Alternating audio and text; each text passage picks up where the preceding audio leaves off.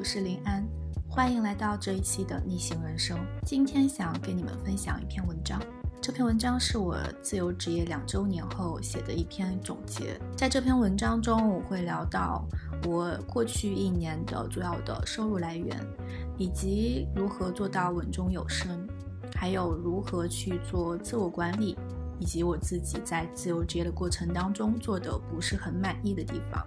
如果你喜欢这篇文章，想收看文字版的内容，可以来我的公众号“图图吐槽”直接阅读。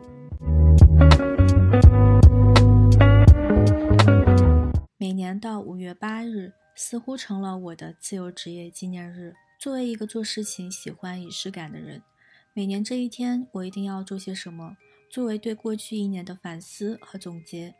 去年的主题是如何养活自己。今年的主题想了很久，定为了如何坚持下去。如果说第一年的关键词是焦虑，那么第二年的关键词就是维稳。相比第一年，焦虑少了很多，时间多了很多，收入稳定了下来，做事也散漫了起来。听上去是好事，至少已经进入相对稳定的状态了呀。但其中的种种挣扎，只有我自己知道。叔本华说：“人生在痛苦和无聊中摇摆。”这一年，我深刻体会了这番话的含义。人总是在匮乏的时候痛苦，又在安逸的时刻无聊。自由职业第二年，很多时候的我处在肉体无聊、精神痛苦的阶段，于是自我谴责就发生了：这真的是你放弃稳定的工作换来的自由吗？一次次的自我质疑后。我想象过重回职场的生活，但从未踏出那一步。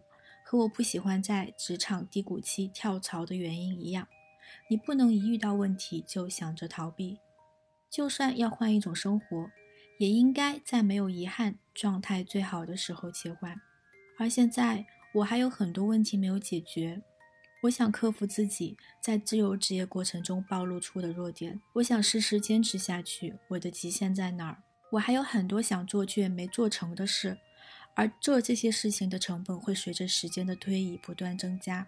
最重要的是，我对自己还有信心和期待，这是我人生中最宝贵的东西。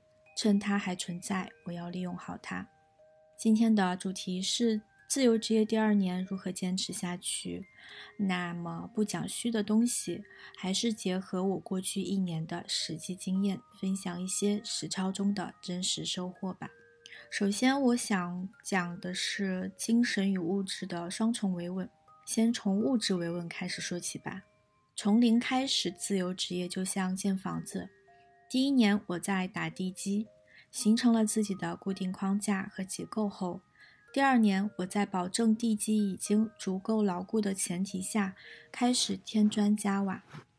二零一九年五月，经过一整年的摸索试错，我终于搞清楚自己做自由职业的主心骨在内容创作上。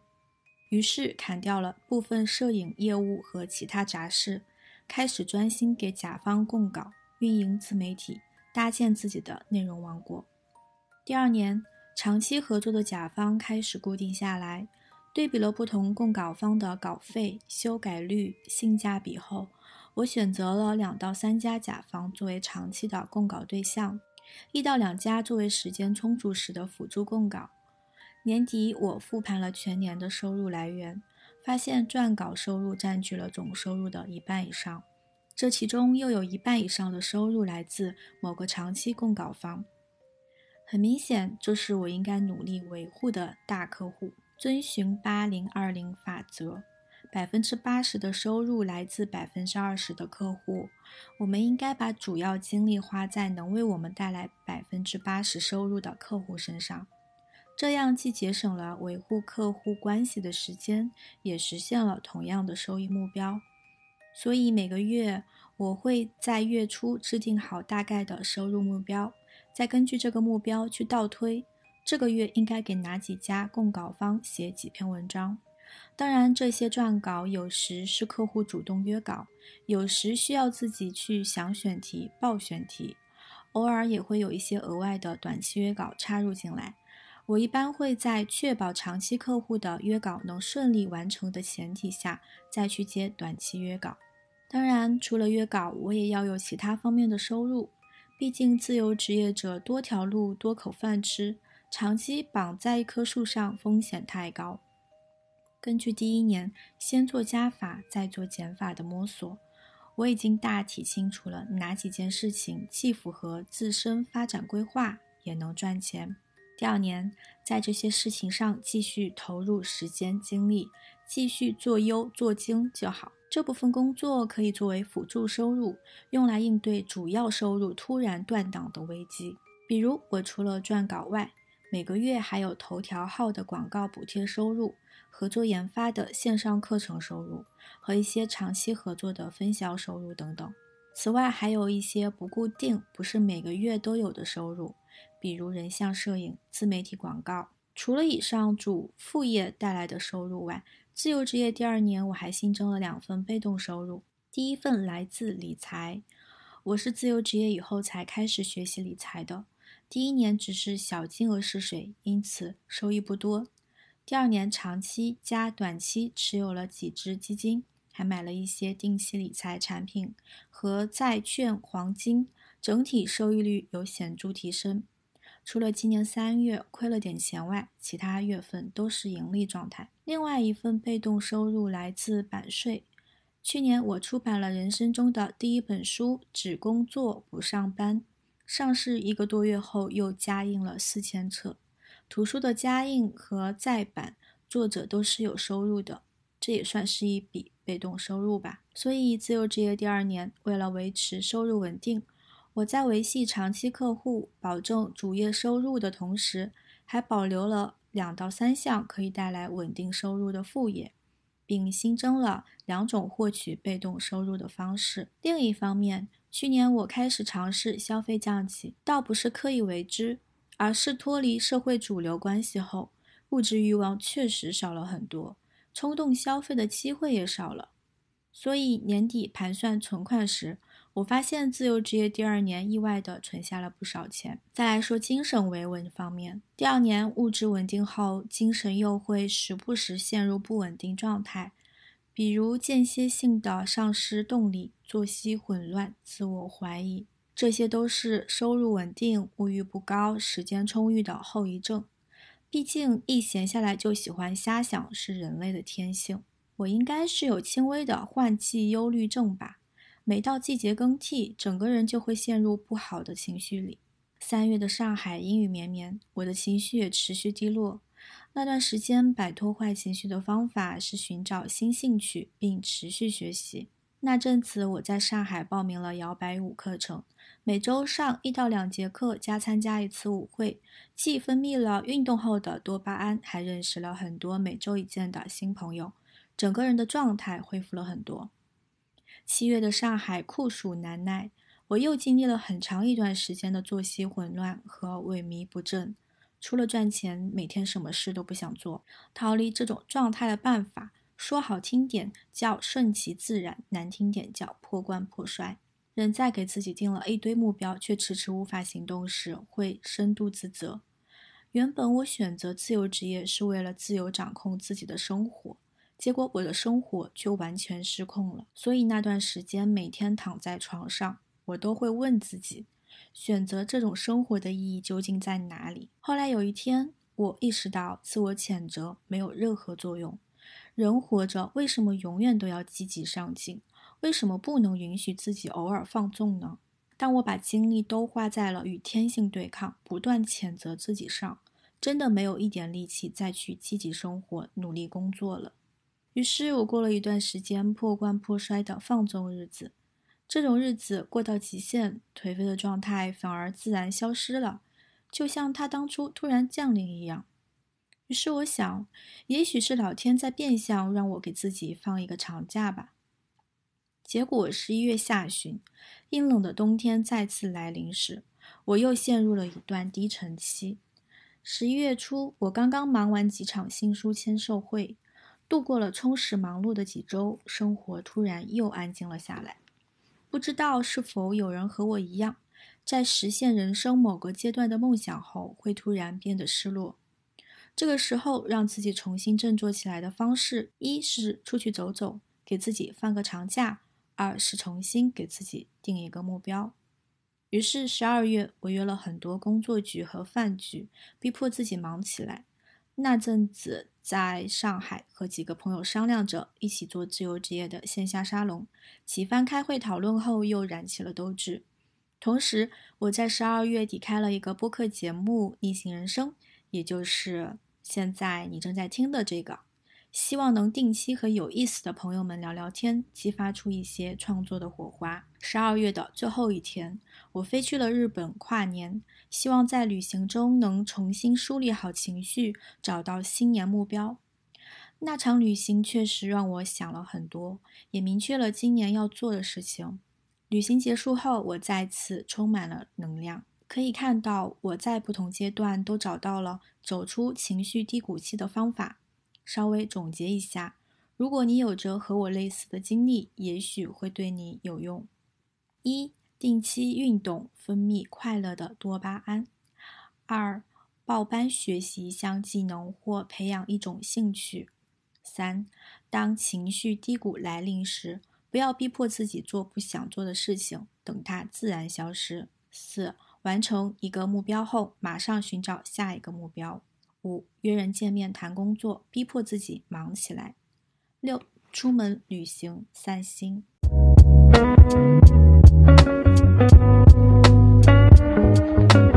对于自由职业者来说，所有稳定都只是暂时的。合作了再久的客户，也有不再合作的一天；再稳定的业务，也可能因为某项政策的缘故陷入停滞。自由职业第二年，我流失过几个稳定客户，有的因为有了新的合作伙伴，有的是因为对接人调岗或离职。变数一直存在，不安也一直存在。每失去一个客户前，我都有隐隐的预感，因此会提前留意和拓展新客户。另一方面，我也一直在拓展自己的业务范畴，以内容创作为圆心，画一个圆，与内容相关的技能和领域都可以慢慢积累。比如制作短视频、录制播客，都是我的新尝试。今年还打算试水内容电商，相关知识都是利用业余时间一点点积累学习的，就等着有天能派上用场。今年我给自己定了一个新任务，是每月做点新尝试，只要是主业范畴内的衍生事物，都可以尽量尝试。比如我上上个月开了自由职业的税务课，上个月尝试了第一次直播。这个月开始研究电商。如果说自由职业第一年要先做加法再做减法，那么第二年就要做完减法再做加法。这里的加法指的是在主心骨领域内的一切跨界尝试。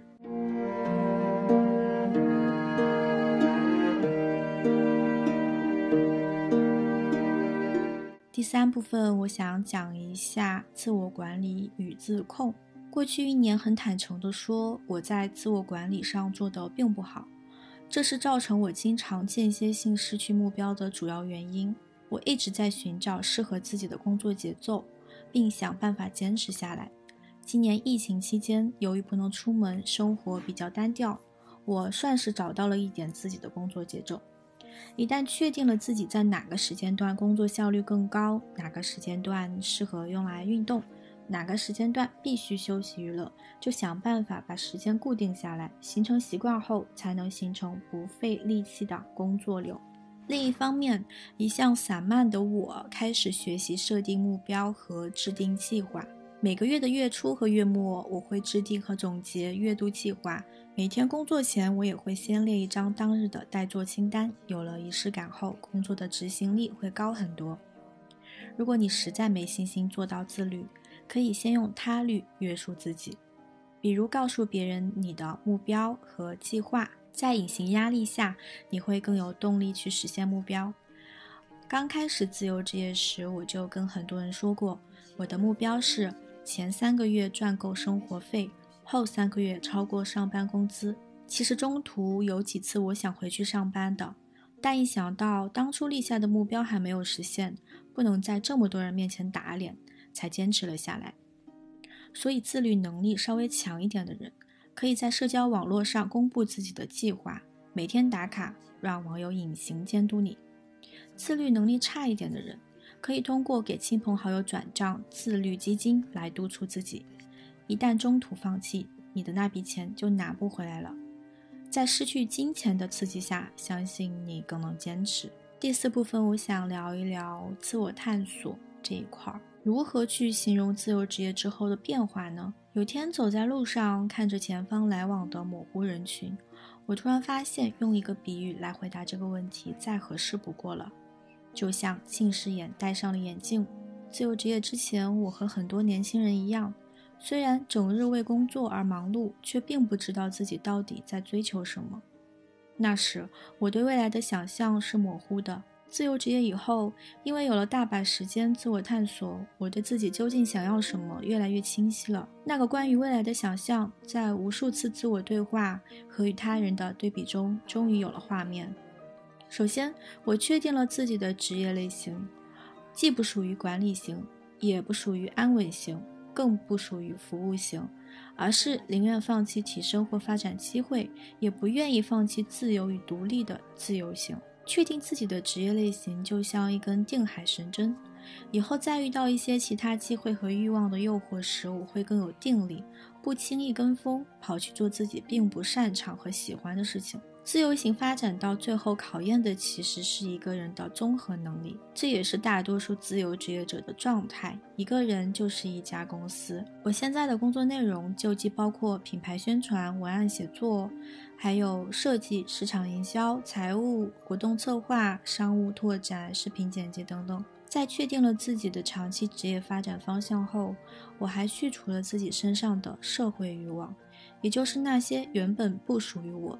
而是社会灌输进我潜意识里的欲望，比如有钱等于成功，所以要努力赚钱；消费能力象征社会阶层，所以要买名牌包包；女性价值会随着年龄增长而递减，所以要花钱保持青春。这些听上去都很三观不正，但确实有很多人长期信奉这一套价值观而不自知，所以。以后，当你对什么事物产生欲望时，记得问一遍自己：这个东西究竟是我自己想要，还是别人觉得我应该有？你会发现，很多欲望并不真实。在自我探索的道路上，对我帮助最大的一点是直面恐惧。我有很多害怕的事情，以前在职场害怕裸辞找不到下家，后来想辞职自己干。害怕自由职业养不活自己，存款会减少；随着年龄增长，害怕自己和父母的变老和生病；站在人群中演讲，害怕别人不喜欢自己的分享。如果在以前，我会选择当一个鸵鸟，把头埋进沙里，对害怕的事情视而不见；现在，我会选择直面它，了解它，学习它。然后对某些事物的恐惧感好像就减少了那么一点点。在学习克服恐惧的过程中，我发现这也是一个自我疗愈的过程。我们成年后的很多恐惧，其实都隐藏着童年时的创伤，它也与我们自身的性格弱点息息相关。如果再深挖一层，你会发现你害怕的或许并不是表面上的那件事情，而是失败、贫穷、孤独。丢脸等抽象结果。至于怎么知道自己害怕的究竟是什么呢？可以静下心来，多问自己几个为什么和然后呢？最后总会透过表象看见实质的那部分核心。最后，不知道自己真正喜欢什么时，可以多记录让自己开心的事情。很长一段时间里，我觉得自己活得很混沌，失去了对生活中很多事情的感受力。后来请教了一位成功走出抑郁症的长者，他告诉我，记下生活中让自己感到幸福的瞬间，再小的事情都可以。然后我开始刻意留意生活中开心的瞬间，在记录的过程中，也对自己真正喜欢什么样的生活更明确了一点。我今年的新发现是，原来我是喜欢家庭和亲密关系里的陪伴的。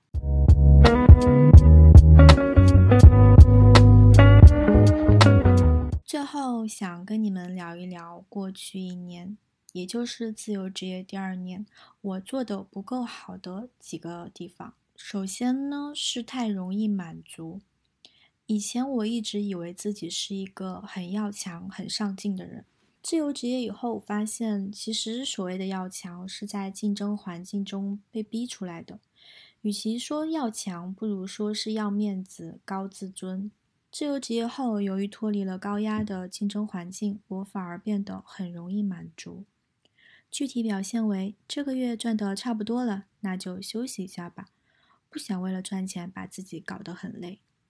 还有很多外人眼里的商业机会，我会因为嫌麻烦或者太懒，直接放弃掉。我其实有很多商业变现的想法。这些想法也在后来被其他人实践了，但更早发现的我，由于缺乏持续执行的动力而迟迟没有行动。归根结底，还是野心不够。第二是懒于社交，可能很多人觉得不可思议，我做的事情就是要跟很多人打交道呀。曾经不止一个网友线下见到我以后说：“你和我想象中不一样。”诶，我知道他们的潜台词其实是。你没有那么 social 和活泼嘛？我确实不是一个 social 达人，我只喜欢两到三个人的小范围深度社交，不喜欢太密集的大规模社交，更讨厌单纯杀时间的无意义社交。就连朋友我都很少主动联系。所以社群运营这件事情，我虽然很早就开始尝试，却一直做不好，因为社群这个东西太杀时间和碎片化了，不符合我的沟通习惯。所以我的大部分社群和我本人一样冷。未来的破局方式，要么是找更合适的人来运营社群，要么是我再努力一把，突破自己的舒适区，多做一些改变。最后一点是太过被动。由于我都是通过展示自己来吸引客户的，所以我很少主动出击去寻找客户，毛遂自荐。去年我失去了几个稳定客户。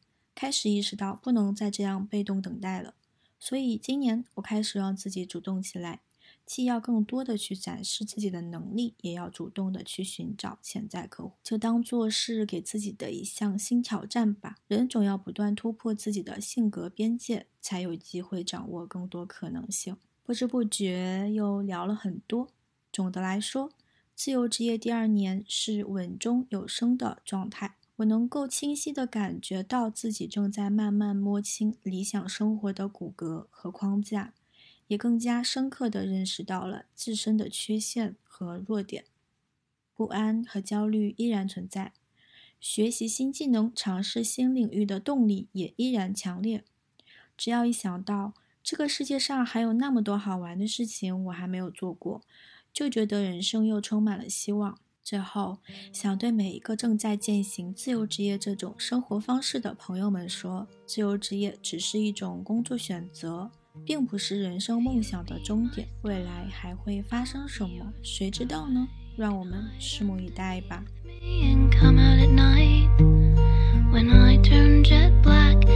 show off your light i live to let you shine